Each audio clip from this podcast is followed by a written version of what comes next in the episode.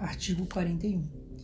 O indiciado ou acusado que colaborar voluntariamente com a investigação policial e o processo criminal na identificação dos demais coautores ou partícipes do crime e na recuperação total ou parcial do produto do crime, no caso de condenação, terá pena reduzida de um terço a dois terços.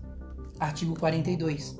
O juiz, na fixação das penas, considerará com preponderância sobre o previsto no artigo 59 do Código Penal a natureza e a quantidade da substância ou do produto, a personalidade e a conduta social do agente. Artigo 43. Na fixação da multa a que se referem os artigos 33 a 39 desta lei, o juiz, atendendo ao que dispõe o artigo 42 desta lei, determinará o número de dias multa, atribuindo a cada um, segundo as condições econômicas dos acusados, valor não inferior a um trinta avos, nem superior a cinco vezes o maior salário mínimo. Parágrafo único.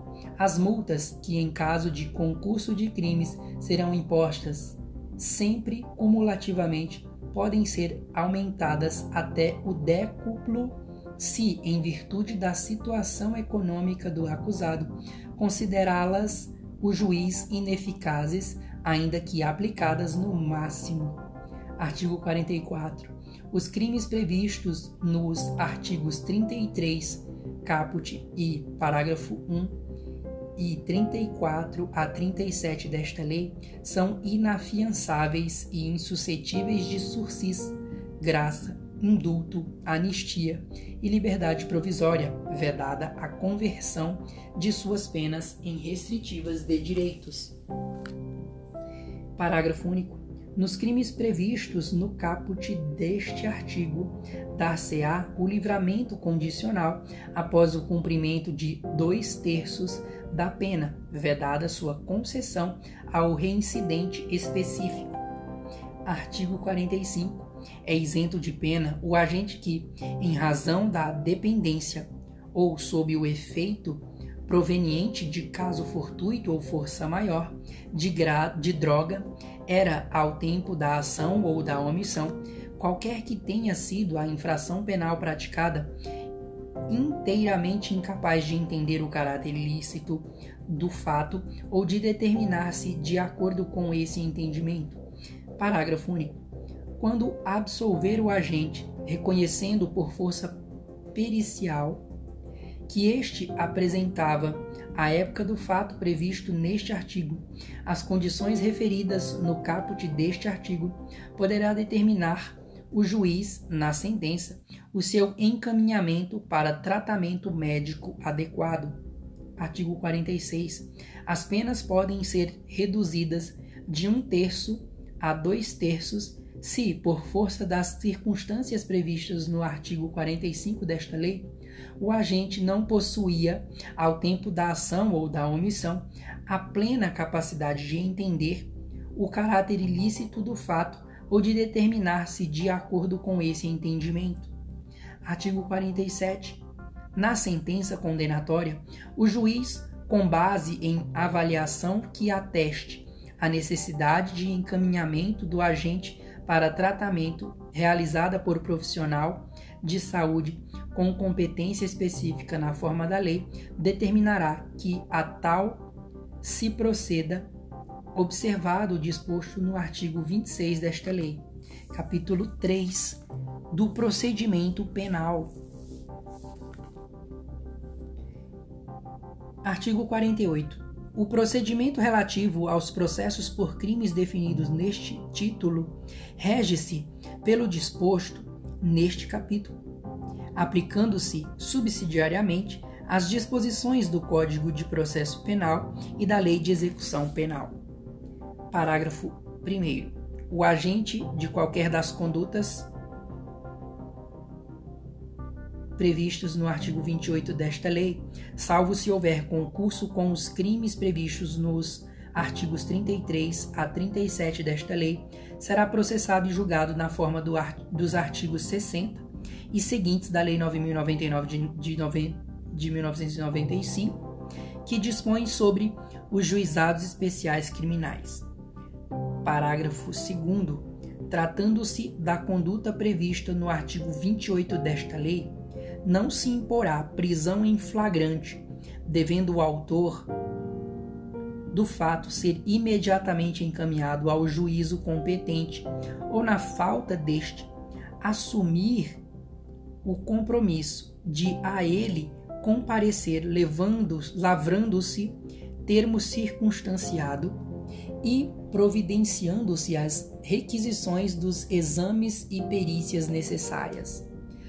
Parágrafo 3 se ausente a autoridade judicial, as providências previstas no parágrafo 2 deste artigo serão tomadas de imediato pela autoridade policial, no qual em que no qual no local em que se encontrar vedada a determinação do agente. Parágrafo 4 Concluídos os procedimentos de que trata o parágrafo 2 deste artigo, o agente será submetido a exame de corpo de delito se o requerer ou se a autoridade de polícia judiciária entender conveniente e em seguida liberado. Parágrafo 5 para os fins do disposto no artigo 76 da Lei 9099 de 1995, que dispõe sobre os juizados especiais criminais, o Ministério Público poderá propor a aplicação imediata de pena prevista no artigo 28 desta lei, a ser especificada na proposta. Artigo 49. Tratando-se de condutas tipificadas nos artigos 33 caput e parágrafo 1 e 34 a 37 desta lei, o juiz, sempre que as circunstâncias o recomendem, empregará os instrumentos protetivos de colaboradores e testemunhas previstos na Lei 9807 de 13 de julho de 1999. Seção 1 da investigação. Artigo 50. Ocorrendo prisão em flagrante, a autoridade de polícia judiciária fará imediatamente comunicação ao juiz competente, remetendo-lhe cópia do auto lavrado do qual será dada vista ao órgão do Ministério Público em 24 horas. Parágrafo 1. Para efeito da lavratura do auto de prisão em flagrante e estabelecimento da materialidade do delito, é suficiente o laudo de constatação da natureza e quantidade da droga, firmado por perito oficial ou, na falta deste, por pessoa idônea. Parágrafo 2. O perito que subscrever o laudo a que se refere o, para, o parágrafo 1 deste artigo não ficará impedido de participar da elaboração do laudo definitivo. Parágrafo 3. Recebida cópia do auto de prisão em flagrante, o juiz, no prazo de 10 dias, certificará a regularidade formal do laudo de constatação e determinará a destruição das drogas apreendidas, guardando-se a amostra necessária à realização do laudo definitivo. Parágrafo 4. A destruição das drogas será executada pelo delegado de polícia competente no prazo de 15 dias na presença do Ministério Público e da autoridade sanitária Parágrafo 5.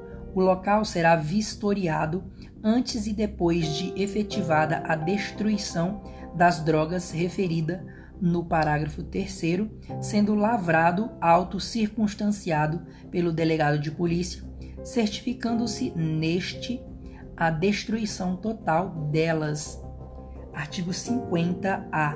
A destruição das drogas apreendidas sem a ocorrência de prisão em flagrante, será feita por incineração no prazo máximo de 30 dias contados da data da apreensão, guardando-se a mostra necessária à realização do laudo definitivo.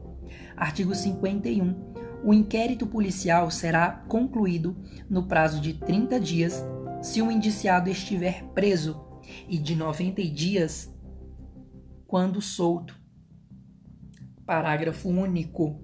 Os prazos a que se refere este artigo podem ser duplicados pelo juiz, ouvido o Ministério Público mediante pedido justificado da autoridade de polícia judiciária. Artigo 52. Findos os prazos a que se refere o artigo 51 desta lei, a autoridade de polícia judiciária remetendo os autos do inquérito ao juízo. Inciso 1. Relatará subsumariamente as circunstâncias do fato, justificando as razões que a levaram à classificação do delito, indicando a quantidade e natureza da substância ou do produto apreendido, o local e as condições em que se desenvolveu a ação criminosa, as circunstâncias da prisão, a conduta, a qualificação e os antecedentes do agente, ou 2. Requererá sua devolução para a realização de diligências necessárias. Parágrafo único. A remessa dos autos far-se-á sem prejuízo de diligências complementares Inciso 1. Necessárias ou úteis à plena elucidação do fato, cujo resultado deverá ser encaminhado ao juízo competente até três dias antes da audiência de instrução e julgamento. Inciso 2. Necessárias ou úteis à indicação dos bens, direitos e valores de que seja titular o agente, ou que figurem em seu nome cujo resultado deverá ser encaminhado ao juízo competente até três dias antes da audiência de instrução e julgamento. Artigo 53. Em qualquer fase da persecução criminal relativa aos crimes previstos nesta lei, são permitidos, além dos previstos em lei, mediante autorização judicial e ouvido o Ministério Público, os, segui os seguintes procedimentos investigatórios Inciso 1. A infiltração por agentes de polícia em tarefas de investigação constituída pelos órgãos especializados pertinentes. Inciso 2. A não atuação policial sobre os portadores de drogas, seus, precur seus precursores químicos ou outros produtos utilizados em sua produção que se encontrem no território brasileiro com a finalidade de identificar e responsabilizar maior número de integrantes de operações de tráfico e distribuição sem prejuízo da ação penal cabível. Parágrafo único. Na hipótese do inciso 2 deste artigo, a autorização será concedida desde que sejam conhecidos o itinerário provável e a identificação dos agentes do delito ou de colaboradores Seção 2 da Instrução Criminal.